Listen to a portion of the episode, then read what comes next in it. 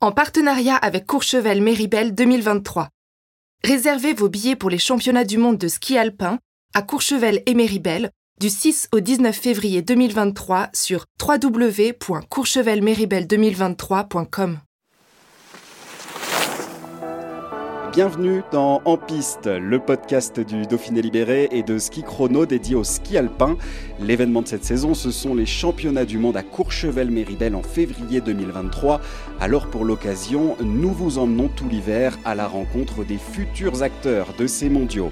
Leur parcours, leur histoire, leurs objectifs, les skieurs français se livrent. Alors chaussez vos skis et en piste. Blaise Gezendaner a décroché à 30 ans son premier podium en Coupe du Monde. C'était à Kitzbühel en Autriche, un moment à part après une carrière loin d'être un long fleuve tranquille. Le Chamonniard, dont l'histoire avec les championnats du monde est plutôt compliquée, se livre à quelques semaines de Courchevel-Méribel. Alors en piste pour un long moment avec Blaise Gezendaner.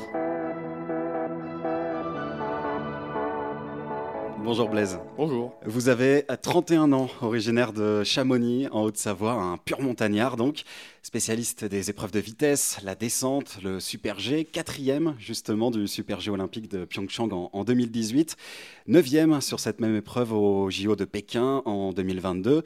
31 ans donc, et les podiums qui se sont euh, longtemps refusés à vous avant Kitzbühel en janvier 2022 la boîte, enfin, et cette euh, troisième place sur la mythique Strife.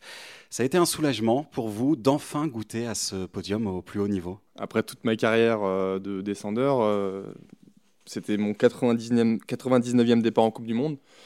j'ai beaucoup applaudi les autres sur les podiums. J'ai passé des très bons moments à applaudir mes collègues et je me suis toujours dit peut-être qu'un jour ce sera mon tour. Et J'y ai, cru, euh, j'aurais pas cru le faire à Kitzbühel, même si c'est euh, un lieu que j'adore. Et euh, finalement, l'avoir fait là-bas, c'était un peu le, rêve, quoi. C'est le, je pense que tous les descendeurs ont, ont genre regardé cette course du coin de l'œil à la télé.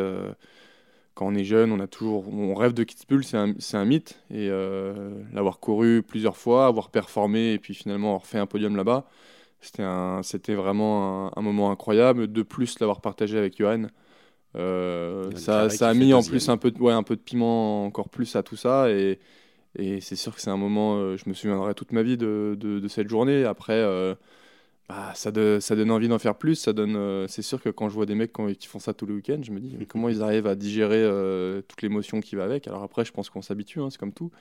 Mais, euh, mais c'est sûr que, que Kitzbühel, c'est un lieu mythique pour le ski et je suis content d'avoir fait là-bas. Mais ces mecs qui font des podiums justement tous les week-ends, est-ce qu'ils le savourent à votre avis autant que vous, vous l'avez savouré ce podium? C'est exactement ce que je me dis. Je me dis, mais moi, la, la charge émotionnelle que ça m'a apporté de faire un podium là-bas, je, me dis, mais comment ils font pour dormir après les courses en fait tous les week-ends? Parce que moi, j'ai très mal dormi la, la, veille du, la, soir, le soir du podium. Et euh, après, je pense que c'est comme tout, hein, on s'habitue à tout. Euh, je, J'aimerais bien m'habituer à gagner toutes les courses, hein, c'est sûr. Je pense, que, je pense que ça devrait aller, ouais. Cette, euh, cette énorme émotion que vous avez connue là-bas, c'est quelque chose dont vous vous nourrissez, toujours pour, euh, pour avancer. Aujourd'hui, vous, vous l'avez encore, euh, vous vous souvenez encore de tout ce qui s'est passé. Ça, vous aide à avancer, à continuer euh, oui et non. Après, euh, c'est sûr que le, podium que j'ai fait là-bas, il me sert euh, mentalement à me, rendre compte et aussi à avoir validé certains paliers de ma vie et de ma carrière. Après, je, je, vis pas dans le passé. Je suis pas, je vais pas passer toute ma vie à me dire, bah, j'ai fait, oui, ok, c'est bien. Après, j'ai envie d'en faire plus. c'est sûr que ça m'amène de la sérénité dans mon sport et dans ma mentalité de l'approche de l'entraînement et du travail que, bah, que ça me prouve qu'au final, le travail paye dans un sens, parce que j'ai mis les choses euh, en place pour en arriver là, et euh, je ne demande qu'à en faire plus maintenant, c'est tout. Il est arrivé sur le tard, ce podium. Est-ce que vous avez douté d'y arriver un jour? Ah ouais, ouais, non, c'est sûr. Euh, c'était ce qui, ce podium m'a apporté beaucoup de sérénité et de, de, confiance en moi parce que pendant longtemps, je me suis dit, bah, ça se trouve, je vais jamais y arriver.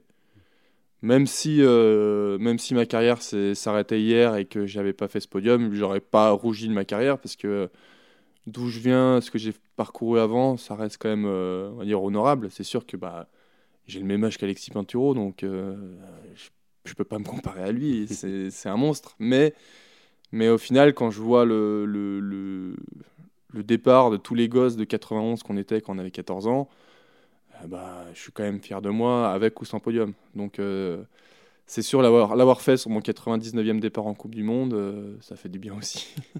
mieux, vaut, mieux, vaut, tard que jamais, on va c'est sûr, c'est sûr, mieux vaut tard. À quel point c'est important dans une carrière d'avoir cette reconnaissance du podium? Je sais pas, franchement, je sais pas. Je, je, me, je me, dis, j'essaie de relativiser, de me dire que si je l'avais pas fait, qu'est-ce que ça aurait changé dans ma vie? Est-ce qu'aujourd'hui ça change ma vie d'avoir fait ça? Non clairement non. Euh, bien sûr, j'en tire une satisfaction énorme. Une immense fierté aussi, parce que euh, surtout, surtout le fait que ça soit à Kitzbühel, mais, euh, mais à part ça, ça n'a pas changé ma vie. je, suis même, je suis la même personne. je ne vais, pas, vais pas arriver en tapis volant au, centre pour m'entraîner. Non, c'est sûr que je pense pas ça je pense pas que ça a changé humainement ça m'a pas changé sportivement ça m'a fait passer un, petit cap aussi on va dire en termes de, en termes de palmarès, tout ça, c'est sûr. Après, euh, euh, je suis à l'entraînement, je suis la même personne. Au début de saison, je serai la même personne. Je vais essayer de mettre les, choses en place encore mieux qu'avant pour réussir à performer euh, plus souvent au haut niveau. Mais, mais c'est juste une étape dans ma, dans ma vie de sportif et dans ma carrière, c'est sûr. C'est un excellent souvenir, mais c'est pas quelque chose. C'est, on va dire que c'est une case que j'ai cochée. Et il y en a encore beaucoup, beaucoup d'autres à cocher. Mais celle-là, elle, elle était importante quand même et je suis contente de l'avoir fait. Voilà.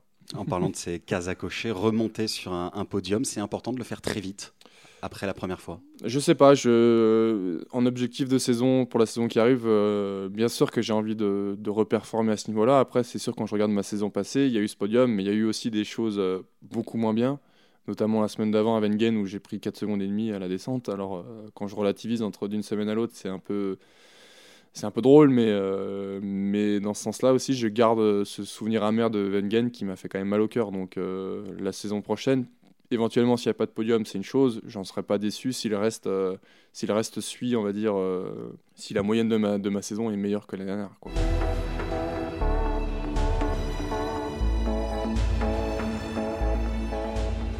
Revenons sur votre parcours, Blaise. Vous êtes au Savoyard. J'en déduis que vous êtes monté très vite sur des skis.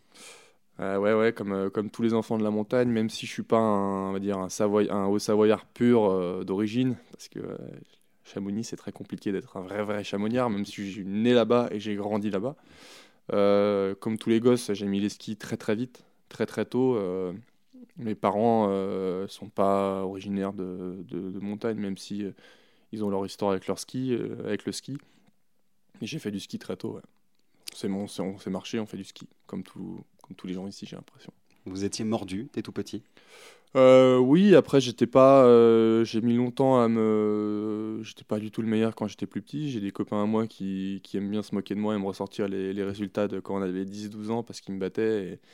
Et, et, ça les fait rire. Mais, euh, mais moi, j'ai toujours adoré le, le sport, la vie de groupe parce que ça reste un sport individuel, mais on le pratique en groupe. Donc, donc il y a la, il y a l'aventure qu'on partage avec nos copains quand on a 12, 13, 14 ans, puis après ça devient plus du sport de haut niveau où l'aspect compétitif rentre vraiment en compte.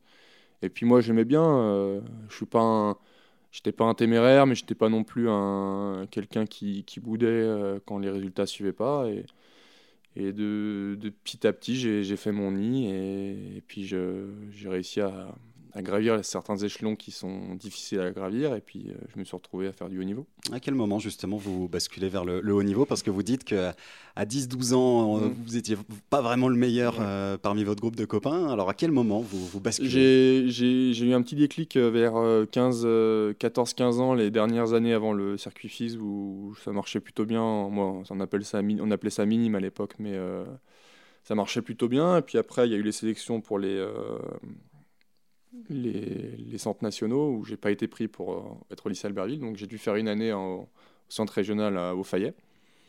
Et euh, ma première année FIS se passe bien. J'intègre le pôle France à Albertville. Et puis après, euh, comité Mont Blanc. j'ai eu une année nulle où je me suis blessé. le comité Mont Blanc m'a écarté des groupes. Et j'ai fait.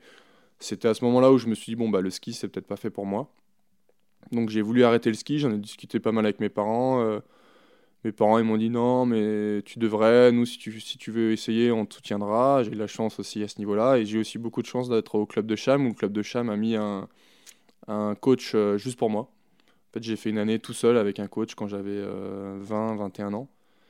Et euh, en dehors de tout groupe collectif, machin. Donc c'était assez compliqué, mais ça m'a aussi permis de, on va dire, de, de, faire un pas en arrière et de vraiment faire le bilan de moi-même et de me dire est-ce que c'est vraiment ça que j'ai envie de faire?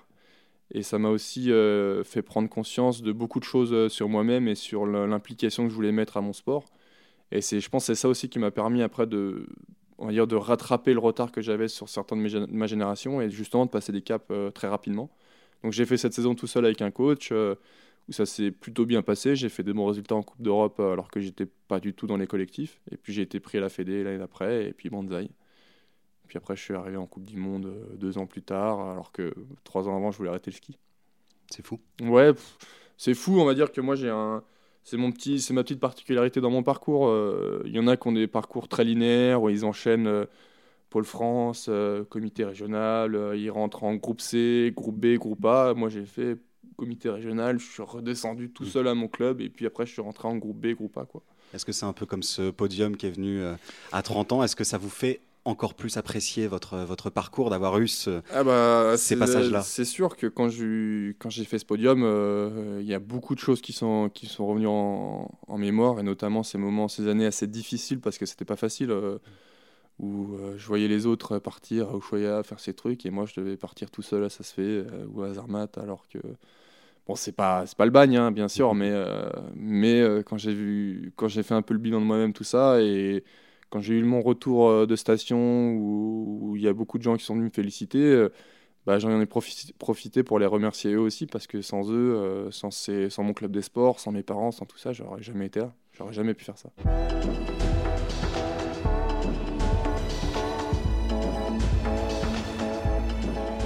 La première Coupe du Monde, quand on reçoit sa première convocation pour aller défier le gratin mondial, qu'est-ce que ça, qu'est-ce que ça fait? Bormio 2012. Euh, ah, visiblement, ça reste dans les esprits. C'était pas un cadeau, non, vraiment pas. pas un cadeau. Euh, je me souviens exactement le, le, sentiment que j'ai eu euh, quand la convocation, pas trop, mais les 10 secondes avant le départ, où le départ de Bormio, c'est très très raide. Mm. Et j'avais vraiment mes spatules qui étaient dans la pente, et j'ai regardé la piste et j'ai fait bon, bah maintenant c'est parti quoi c'est la Champions League c'est aujourd'hui que ça commence en fait et je me suis rendu compte que j'avais pas du tout le niveau euh, j'avais pris, je ne sais plus, 6 euh, ou 7 secondes, euh, ce qui est relativement. Bah, bon, c'est beaucoup, hein, mais ça aurait pu être 25 secondes. Pour un premier départ, c'est honorable. Ouais, ouais j'avais mal skié. Hein. C'était très très dur. Bon, c'était Bormio.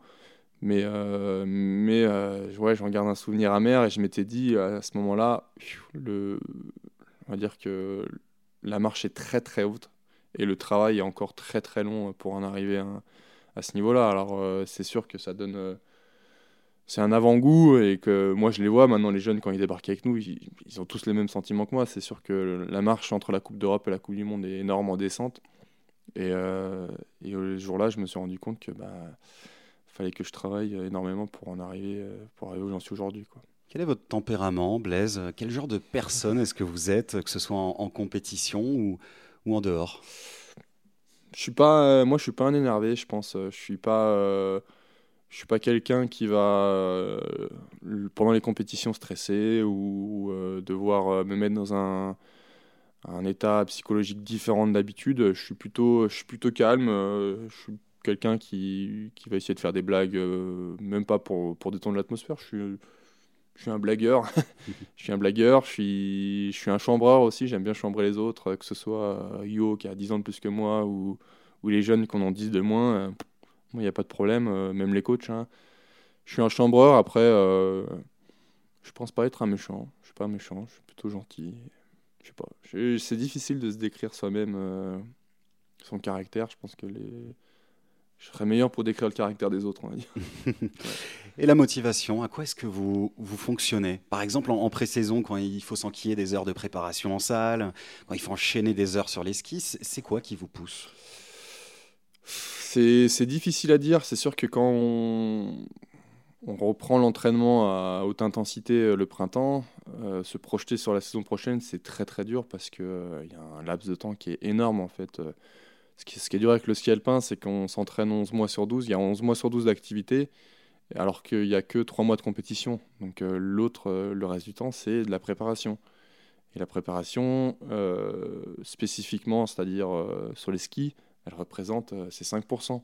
Le reste, c'est 95% où on va, se, on va se tuer à la salle, on va se tuer sur un vélo, on va, on va s'entraîner des heures et des heures, tout ça pour que le premier jour de ski soit dur quand même, dans tous les cas. Donc, euh, c'est mentalement, il y a des moments qui sont plus durs que d'autres. Après, euh, on va dire qu'avec l'âge, euh, je trouve ça plus facile de s'entraîner avec l'âge parce que je sais pourquoi je m'entraîne. Je, je, je, sais que si je mets les choses dans le bon ordre dans l'été, et bah, l'hiver va mieux se passer. Et euh, c'est ça qui me pousse aussi à bien m'entraîner.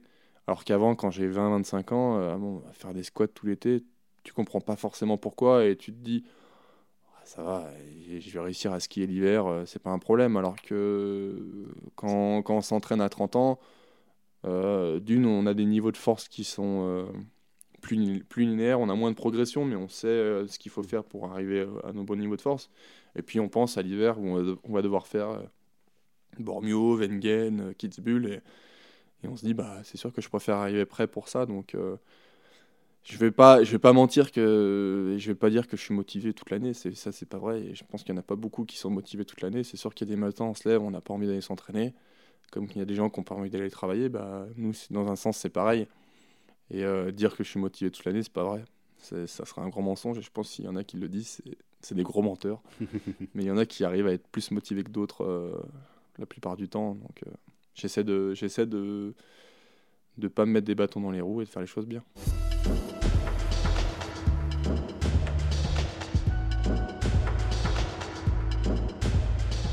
Vous êtes un chambreur, vous êtes un, blagueur. Alors on va, tester ça tout de suite. C'est la tradition dans cette euh, série de podcasts, euh, Blaise.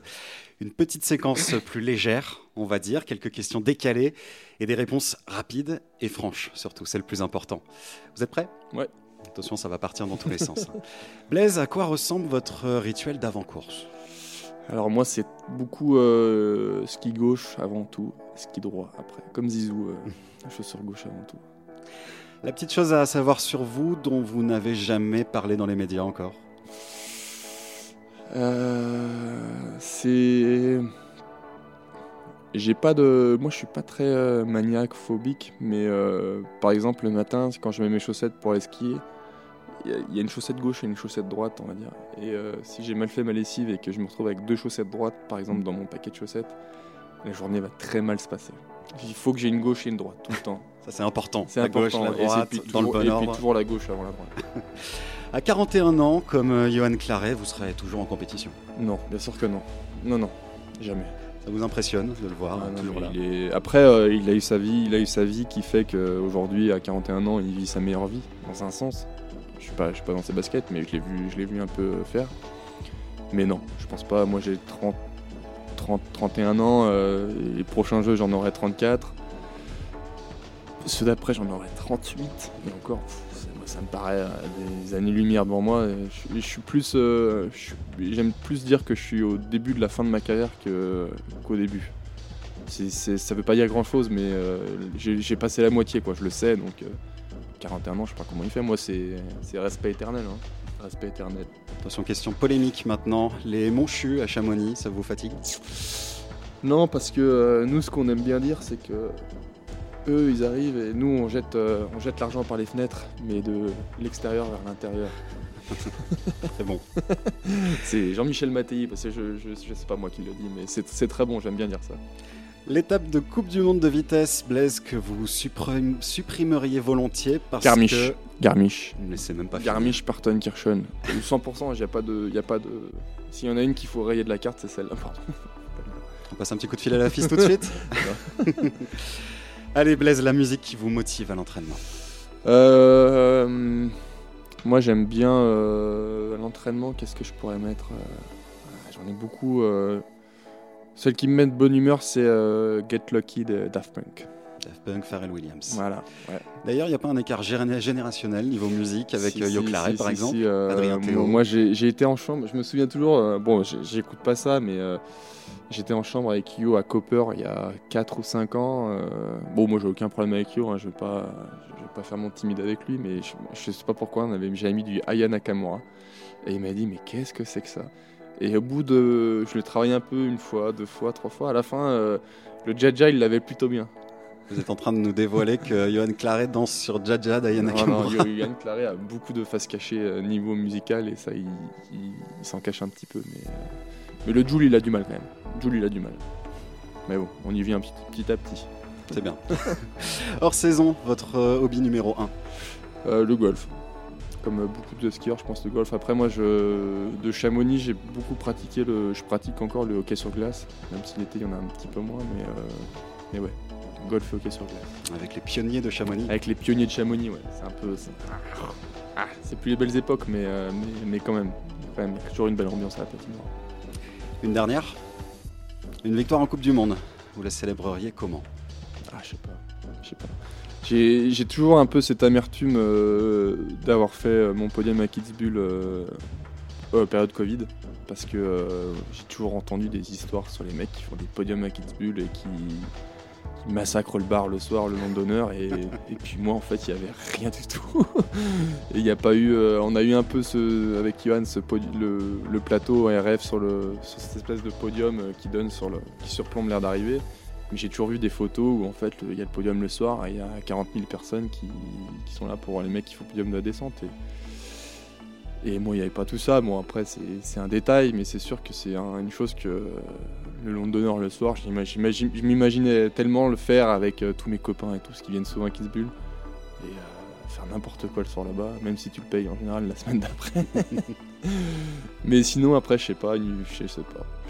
Franchement, j'arrive pas à me projeter aussi loin. Je pense que c'est mon naturel qui ressortira et franchement, je, ne le connais pas cette personne qui, gagnera la course. Et un titre mondial à, à Courchevel-Méribel, est-ce que vous prenez les skis, vous les jetez par terre, vous faites allez, merci pour tout, terminé pour moi Franchement, je sais pas, j'arrive pas, j'ai du mal à m'imaginer. Euh, c'est sûr que bah, j'ai envie d'être champion du monde euh, de ski alpin, c'est, je m'entraîne dur pour ça, mais alors euh, imaginer la réaction que j'aurais pour ça, impossible. Déjà, comment j'ai réagi à Kitzbühel, j'avais jamais pensé que je fasse ça. J'ai fait, j'ai fait une dans l'arrivée en faisant tourner mon ski, alors que je l'aurais jamais fait en temps normal. Donc, je sais pas. C'est le feeling sur l'instant. C'est le feeling, ouais. Je pense que ça fera ressortir une personnalité de moi-même que je ne connais pas.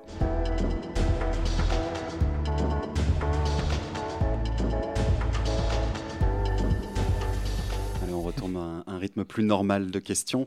Les mondiaux, justement, vous ne vous êtes pas qualifié pour les, deux dernières éditions en 2019 et 2021. Vos derniers, c'était en, 2017. 2023, six ans après, à la maison, c'est forcément le gros morceau de la saison. Ouais, c'est sûr que moi, c'est les, mondiaux, c'est un peu euh, une relation particulière avec. Euh, c'est tombé à chaque fois sur des saisons où j'étais nul. Euh, alors à côté de ça, entre-temps, il y a eu deux Olympiades et deux Olympiades qui se sont bien passées pour moi. Donc je sais pas, euh, c'est sûr que ça me motive euh, les mondiaux en France. Euh, la dernière fois c'était Val d'Isère, j'avais été ouvreur à Val d'Isère avec Maxence et j'avais vu le, truc un petit peu de l'intérieur. C'était c'était un événement de, fou, donc je me dis que Courchevel ça va être aussi voire plus impressionnant que, Val d'Isère. Donc bien sûr j'ai envie d'y participer. Après bon bah on le sait, il y a une qualif qui va être importante à faire. Il y a il y a de la concurrence en France. Euh, il y aura des courses importantes euh, d'ici là. Euh, le mois de janvier chargé, c'est sûr que j'ai à cœur d'y être. encore plus après l'année dernière Olympiade où, j'ai participé à la descente et au Super G. Donc, si je peux faire les deux disciplines aux mondiaux qui arrivent, ça, peut être énorme. Ça peut être énorme. Après, comme je l'ai dit, hein, il n'y a, a, que 4 places pour les deux courses. 4 tickets en France, c'est 4 tickets, c'est Charlie la chocolaterie, donc il euh, va, falloir, euh, va falloir se battre pour les avoir. Alors, je précise, euh, c'est Maxence Musaton dont vous parliez tout à l'heure, qui, est ouvert avec vous en 2009. On était jeune, justement, vous parliez de la densité de ce, groupe France en, vitesse. C'est quelque chose qui peut être parfois compliqué, sensible à, à gérer, d'être autant pour si peu de place? Je pense pas parce qu'aujourd'hui on est une nation, on est une nation forte, on s'en cache pas. Il y a beaucoup d'autres nations qui ont le même problème que nous, c'est des problèmes de riches, on hein, on va pas s'en plaindre. Après, euh, c'est sûr que tous les jours à l'entraînement, bah, on se regarde aussi tous un peu du coin de l'œil, on le sait. Hein, même si, comme je dis, c'est un sport individuel, mais au final, on est dépendant des performances des autres aussi pour ça. À moi d'être meilleur que les autres, c'est comme ça, je le sais.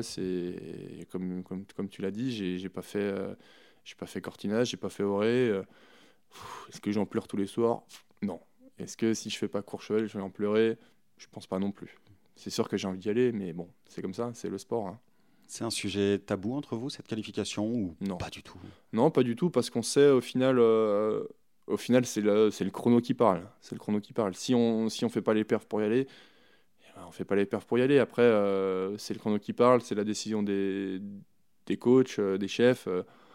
c'est si, si, à moi de me rendre indiscutable. Voilà, c'est comme, c'est comme le JO, c'est à nous de nous rendre indiscutable pour y aller. C'est c'est comme ça, c'est pas, il n'y aura pas de favoritisme, ça n'existe pas, ça, c'est des conneries. Euh, au final, euh, on fait du sport et c'est le meilleur qui gagne, comme d'hab. Tout simplement. Tout simplement. Blaise, si on doit résumer votre euh, saison idéale, ça serait quoi? Une saison idéale, c'est une saison qui se finit en bonne santé déjà. Déjà. Pour un descendeur, c'est important de ne pas se faire mal, je pense, parce qu'il y a un facteur risque qui est très important. Et donc, euh, chaque saison finie sur les deux pieds est une saison réussie. Donc, euh, si on peut ajouter des podiums, euh, c'est sûr. on ne pas dessus. J'en mets tous les week-ends hein, des podiums. Marco Dermat, ça a l'air facile le ski pour lui. Hein. non, non, après, nous, c'est sûr que une saison sans se faire mal, c'est une saison réussie déjà.